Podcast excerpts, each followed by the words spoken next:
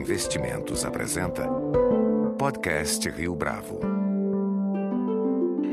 Este é o podcast Rio Bravo, eu sou Geraldo Samoa. Nosso convidado de hoje é o presidente da Ferrous Resources, uma companhia de mineração criada há seis anos em Minas Gerais e com pretensões de ser uma das maiores do mundo. Jaime Nicolato preside a Ferrous Resources há cerca de um ano, mas sua carreira no setor de mineração é muito mais extensa. Ele foi diretor de mineração de Carajás e sistema ferroviário e portuário da Vale. Depois, na Companhia Siderúrgica Nacional, foi presidente da Transnordestina Logística, diretor de mineração e presidente da Namisa. Os investimentos da Ferros no país incluem ativos minerários e projetos para desenvolvimento de logística própria. A Ferros tem ativos minerários em Brumadinho, Congonhas, Itatiaçu e Itabirito, no quadrilátero ferrífero em Minas Gerais, e em Coração de Maria, na Bahia. Ao todo, os recursos da Ferro são da ordem de 5 bilhões de toneladas de minério de ferro de baixo teor, um grau de ferro de cerca de 33%. Jaime, um prazer tê-lo conosco.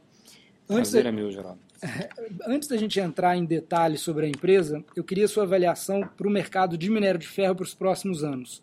Quanta claridade é possível ter hoje sobre o crescimento da China, que obviamente é o principal driver desse mercado? É, Geraldo, essa é uma boa pergunta. E aí, né, é, a minha visão é um pouco diferente da visão da maioria dos analistas, porque eu sou muito mais otimista com preço longo prazo de minério de ferro pela seguinte razão. É, você analisar a demanda de aço e a produção na China é muito mais fácil do que você conseguir analisar né, um projeto de mineração em detalhes.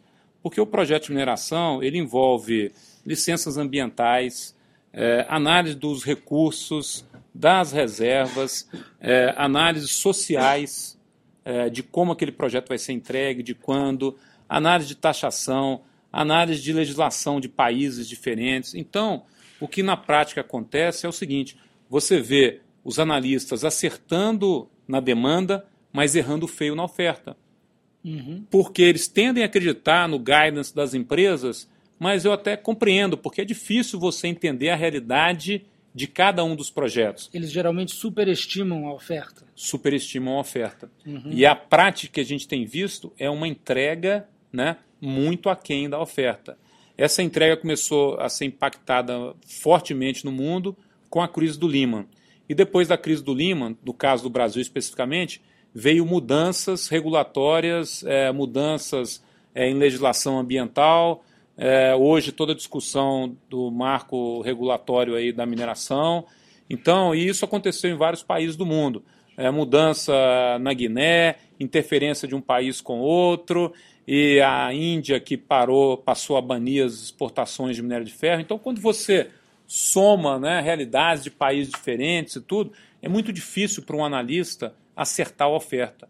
E a realidade é a seguinte: a oferta está atrasada, vai continuar atrasada e a China depende cada vez mais da importação de minério de ferro. Eu, pelo, pelo lado da demanda, essa desaceleração no crescimento da China, então não te preocupa? Olha, olha bem o PIB desse, desse ano. Quando a gente vê o PIB desse ano, era um previsto de 7,9 e já o primeiro TRI foi 7,7. Mas quando você olha a siderurgia, a siderurgia em si, na realidade, ela está com um crescimento de 11,4 né, uhum. acima. Certo. E o previsto na composição do PIB era de 1,4. Uhum. Então a siderurgia superou as expectativas. O que tem que se discutir é o seguinte: primeiro, é, esse consumo vai acontecer? É um ponto. Segundo, é a questão dos estoques de minério de ferro, que nunca estiveram tão baixos na China. Então, toda essa produção a mais que vem esse ano, que vem principalmente da Austrália, mas em contrapartida tem o banimento das exportações na Índia e tem essa necessidade do chinês de produzir mais e repor os estoques, então na realidade existe uma falta de minério de ferro por ano. É por isso que o preço não caiu. Então você tem a questão da oferta e tem a questão também como o chinês trata o metal.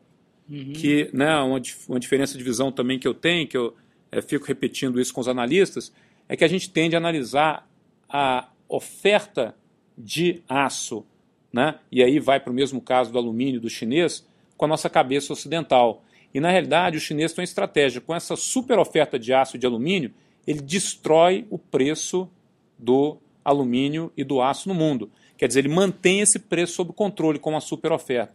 Qual é a vantagem disso para ele? Hoje ele tem um consumo de 660 milhões de toneladas, foi o consumo fechado ano passado, para uma produção de aço, uhum. para uma produção de 710 de aço. Na realidade, se ele economizar mil dólares por tonelada, porque ele está gerando uma super oferta de aço, na realidade ele está economizando para o país né, 660 bi de dólar. E como que ele gera a super oferta? Porque ele compra mais minério, uhum. ele produz mais aço do que o necessário e gera uma super oferta. Porque ninguém compete com o chinês em capex. Uhum. Ninguém entrega mais rápido e mais barato do que ele. Então essa super oferta controla o preço e ele pega esse material, esse metal barato, né, exporta uma roda de alumínio hoje que chega no Brasil mais barato do que o Brasil produz o billet. Uhum. Né?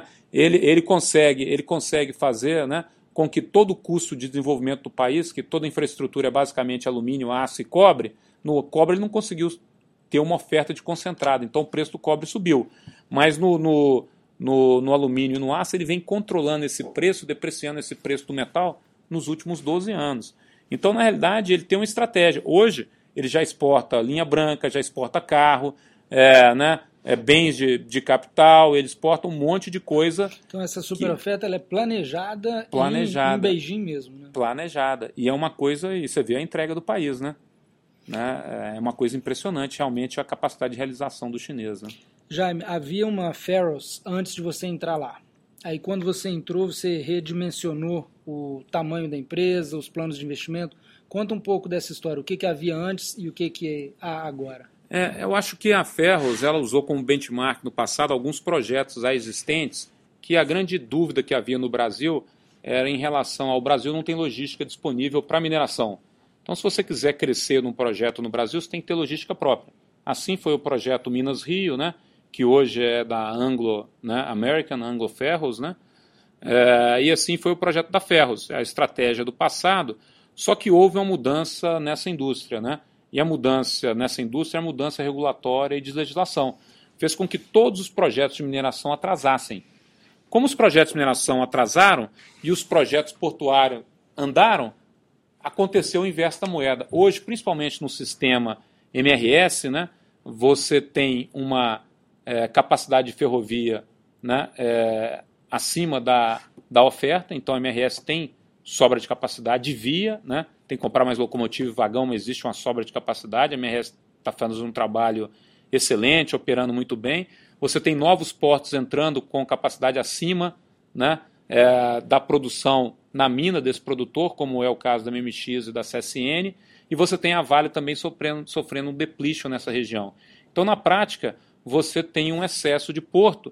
Então, a nossa estratégia foi, pô, considerando que existe uma capacidade instalada é, e uma capacidade de expansão no MRS, considerando que existe porto para vir. A nossa decisão foi: vamos fazer o de-risk do projeto, por que, que eu vou comprometer um CAPEX, né, que é difícil levantar, principalmente depois do evento do Lima e tudo, né, é, levantar um, um, um, capital desse tamanho, é, fazer o funding desse projeto, vamos fazer o projeto do funding da mina, que é uma mina hoje que já está licenciada, é um projeto né, totalmente de risk, é um projeto plain vanilla, sem risco nenhum, sem risco de tecnologia, sem nada, entregar os 15 milhões de toneladas da mina e usar serviço de terceiro, uhum. né, de alta confiabilidade, como esse esporte terceiro que eu mencionei, como a MRS. Então existe um caminho traçado hoje que a gente consegue ser competitivo mesmo usando logística de terceiro e no futuro a nossa logística própria a gente vai continuar levando ela como uma opção. Se no futuro fizer sentido, tiver retorno investir na logística própria, nós vamos revisitá-los, inclusive porque a gente tem outros ativos, né, como você bem mencionou, a gente tem 5 bilhões de toneladas de recurso e nós estamos focando no primeiro ativo, que é Viga, num projeto de 15 milhões de toneladas, onde que a gente está considerando aí desses recursos, né, é, apenas 1 bilhão e meio de toneladas de recurso e 700 milhões de toneladas de reserva. De quanto foi o, o, redimensionamento do CAPEX total? Ah, o CAPEX era um outro projeto. Né? Nós estamos falando de um projeto integrado, mina, ferrovia e porto, de 6 bilhões, é, mina, é, mineroduto e porto, perdão. É, no é, projeto antigo. No projeto antigo da Ferros, uhum. para um projeto né, é, de 25 milhões de toneladas antigo, que agora foi redimensionado para 15, uhum. né, é, usando logística de terceiro. Então o projeto caiu de 6 bi de dólares né, é, para um projeto de 1,2 bi de dólares na mesma comparação. E vocês estão trabalhando no funding desse projeto agora? Estamos exatamente trabalhando no funding. A nossa ideia é fazer o funding em conjunto, né? Praticamente o equity e o, e o debt vão entrar ao mesmo tempo, né? Porque o, o investidor, né, que vai trazer o equity quer ver que o, o debt está garantido e uhum. vice-versa, né? O, o banco na hora de te emprestar, né, seja ele, né, um bond, um high yield bond, ou seja ele, né, um, um repasse de BNDES, um BNDES direto, né, porque 80% do nosso capex da mina é em reais, né, uhum. são né, investimentos no Brasil, é, a decisão vai ser qual o custo mais barato, mas qualquer um dos dois precisa de estar tá com o outro acertado. Então, vai ser uma coisa assim, quase que simultânea, né? Na realidade, os contratos vão estar tá prontos para serem assinados quase pro... simultâneos. E esse projeto é Viga 5? Viga 15. Viga 15. 5 é milhões de toneladas a gente já faz esse ano. Né? Quando eu assumi a companhia, a companhia tinha produzido aproximadamente 1 milhão de toneladas em 2011. Ano passado nós fizemos 3 milhões de toneladas e esse ano nós já estamos com a expansão em ritmo de atingir 5 milhões de toneladas. Então, e o projeto nós, é para ir de 5 para 15 em quanto tempo? 5 para 15 até 2017. 17. Então a gente vai fazer uma expansão também, que é uma diferença, em vez de fazer um projeto totalmente greenfield, nós estamos fazendo um brownfield exatamente também para reduzir o risco. Enquanto isso, a gente tem geração de caixa suficiente né, para manter as despesas das companhias, sobrar é, dinheiro para alguma necessidade de capex overrun e também fazer o de-risking dos outros ativos, que seria Viga Norte, Serrinha, né, expansão de Emesa e Santanense, são os outros ativos que a gente tem. Ô, Jami, agora, tem outras uh, mineradoras no mercado buscando recursos de private equity. É, Manabi captou 850 milhões de dólares, uh, parece que em duas rodadas. Bahia Mineração está buscando recursos. O projeto Minas Rio, que pertence à Anglo, que você citou, diz que quer atrair parceiros para o projeto. Uh, qual que é o diferencial do projeto da Ferros nesse ambiente competitivo uh, por recursos? É, acho que o grande diferencial da Ferros é o estágio que o projeto já se encontra. Né? A Ferros é uma companhia produzindo 5 milhões de toneladas, que tem EBITDA positivo, é uma companhia que já está com o projeto todo licenciado e o projeto né, é, é, já na fase do Bankable Feasibility com uma produção já. Então nós estamos fazendo expansão brownfield. Então para ficar claro, nenhum desses outros concorrentes já está produzindo? Ainda, ainda não. Uhum. Então isso é um diferencial. Né? É, outro diferencial é da Ferros é porque nós estamos localizados numa logística já existente. Para os outros utilizar a logística já existente é mais difícil. Nós estamos localizados numa logística que a gente pode usar uma ferrovia com uma concessão. Que é né? MRS. Que é MRS, que tem por obrigação servir, né, uhum. né, oferecer serviço de transporte né, para os clientes na região de abrangência dela. Ela é uma concessão. Né? Uhum. Ela tem essa obrigação. É, e outra coisa é que a gente tem portos de terceiros hoje com excesso de capacidade nessa região. Então, isso é outro diferencial da Ferros. Né? Uhum. Então, assim, é, e a nossa visão também, como eu tenho um produto eu tenho outros, é, é, vamos dizer assim, potenciais acionistas que estão interessados em se beneficiar do off-take uhum. dessa, dessa produção. Porque hoje, como eu te disse, é, quem é estratégico no mercado entende que vai faltar minério no futuro, que o preço vai ser outro. Então, eles querem se posicionar nesse mercado, principalmente as trading companies e grandes consumidores de minério de ferro. Então, existe um diferencial né, do tipo de investidor que nós estamos buscando agora. Tá certo? E também do tamanho. Como eu vou usar logística de terceiro, eu estou falando de um equity de 400 milhões de dólares. Os outros, como estão falando de né, fazer um projeto todo integrado, então a escala do equity é muito superior. Então, são essas diferenças. Os outros projetos têm bastante méritos, né? Eu acredito nos outros projetos, mas são estágios diferentes e é, the risk, né? Vamos dizer assim, e riscos diferentes nesse momento, né? Jaime, a Vale costuma dizer que o minério dela de Carajás é um minério premium porque tem alto teor de ferro, é, o que aumenta a produtividade das siderúrgicas. Vocês têm seis minas, mas o ferro é de baixo teor. Isso é uma desvantagem para vocês em termos de preço? Como funciona isso? É, Carajás é um blockbuster, né, vamos falar assim, de, de depósito. Realmente é uma condição. Eu tive o prazer e o orgulho de ter trabalhado lá, né, conheço bem, é um depósito maravilhoso. Realmente a Vale tem toda a condição de ser a mais competitiva em custo. Quando a gente está posicionado no Itabirito, né, é, principalmente as nossas minas, que são Itabiritos com é, durezas, né, são os tabuletos que a gente chama de freáveis, são fáceis de moer e de concentrar, na prática né, eu tenho um produto de teor de ferro alto. Uhum. Só que eu tenho que moer e concentrar. Então eu tenho um custo mais alto de produção, uhum. né, mas é um minério competitivo em termos de qualidade.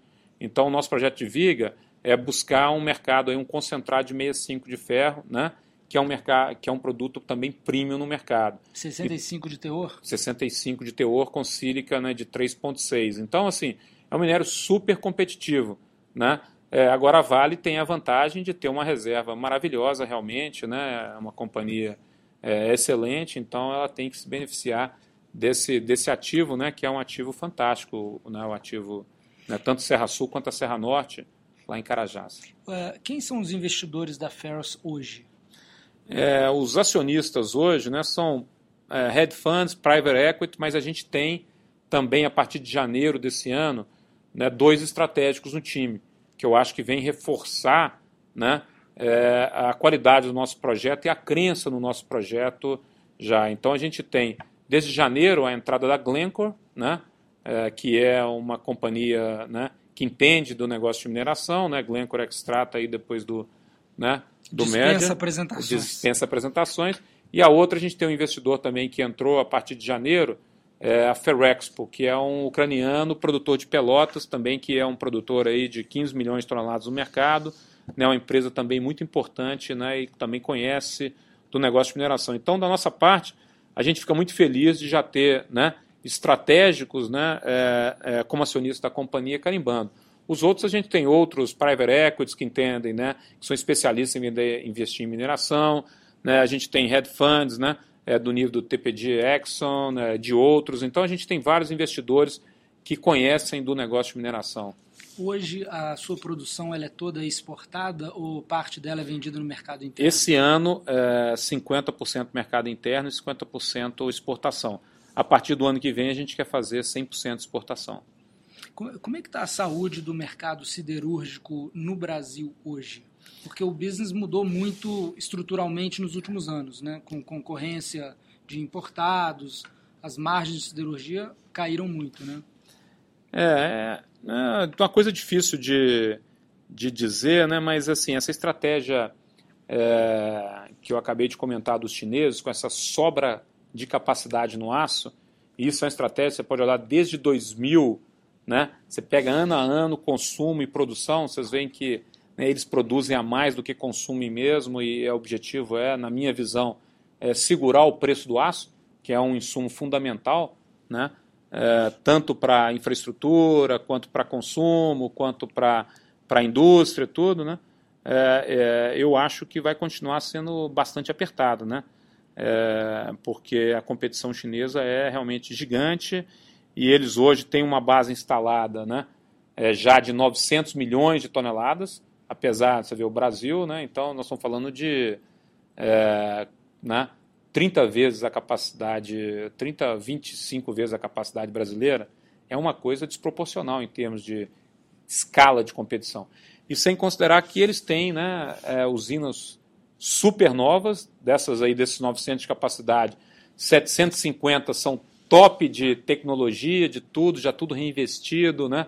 É, não devendo nada. No passado se tinha a discussão da qualidade é, do produto chinês, hoje cada dia mais com essa né, capacidade estão ficando com ótima qualidade, excelente capacidade, ótimo preço. Então realmente é uma competição, né? É difícil, né? Mas que é mercado. Então eu acho que é, cabe a nós brasileiros, né? Investirmos mais em produtividade, né? é, reduzir a carga tributária e estar tá em condição de competir, não com subsídio, mas com realidade de mercado e buscar né, produtividade. E a questão ambiental, Jaime, que você mencionou, obviamente tem sido um obstáculo grande para investimento. Como se resolve isso? O trade-off entre o interesse da política pública e o interesse do país em ter investimento? É, eu, eu acredito assim, é, eu acho que a, a, área ambiental leva injustamente a culpa de tudo. É, eu acho que existe no Brasil hoje é, um excesso de burocracia. Né? É, são vários órgãos olhando a mesma coisa e né, é, dificuldade você conseguir né, é, aprovar um estudo, porque você sabe que muito bem que o técnico que assina uma licença ou aprova um estudo, ele não tem nenhum respaldo, seja da secretária da, da, da, da Advocacia Geral do Estado, seja da Advocacia Geral da União ou da mesmo da Prefeitura. Então, quando um técnico assina um, qualquer licença, ele é responsável na pessoa física sobre aquele negócio. Se tiver alguma discussão, né, é, se né, por algum motivo, né, e não estou dizendo aqui de má fé nem de nada, é, que ele né, seja questionado criminalmente, ele tem que contratar um advogado criminal para poder se defender. Imagina você, como um técnico, se você assinaria qualquer coisa. Eu também me colocaria na posição defensiva. Uhum. Então eu acho que é um problema que muitas vezes é, vira só para o lado ambiental, mas eu acho que é um lado que precisa discutir a legislação, precisa discutir realmente né, é, quem é, né, é, responsável legal por assina, uhum. né, se o Estado tem que estar junto defendendo né, aquele cidadão, aquele, aquele empregado, né, uhum. é, funcionário público que fez o melhor que pôde nas condições que tem, uhum. entendeu? E que não agiu de má fé. Então, eu acho, eu acho que existe, né? É, certamente o cara está sempre de, maioria das vezes, boa fé, mas ele se protege, pede estudos adicionais, muitas vezes esses estudos não estão prontos, é, não tem técnicos que entendam daquilo profundamente, é difícil até achar no mercado, você achar um especialista na iniciativa privada para fazer aquele determinado estudo. Então eu acho que faz parte da democracia, mas eu acho que nós estamos andando muito mais para a burocracia do que para a democracia. Né? Então nós temos que saber qual que é o limite entre a burocracia e a democracia. Nós precisamos é realmente ser mais objetivos e desburocratizar o Brasil. Essa é a minha visão. Jaime Nicolato, muito obrigado pela sua participação. Com a edição de Leonardo Testa, esse foi mais um podcast Rio Bravo. Se você tem dúvidas, sugestões ou comentários, mande um e-mail para podcast@riobravo.com.br.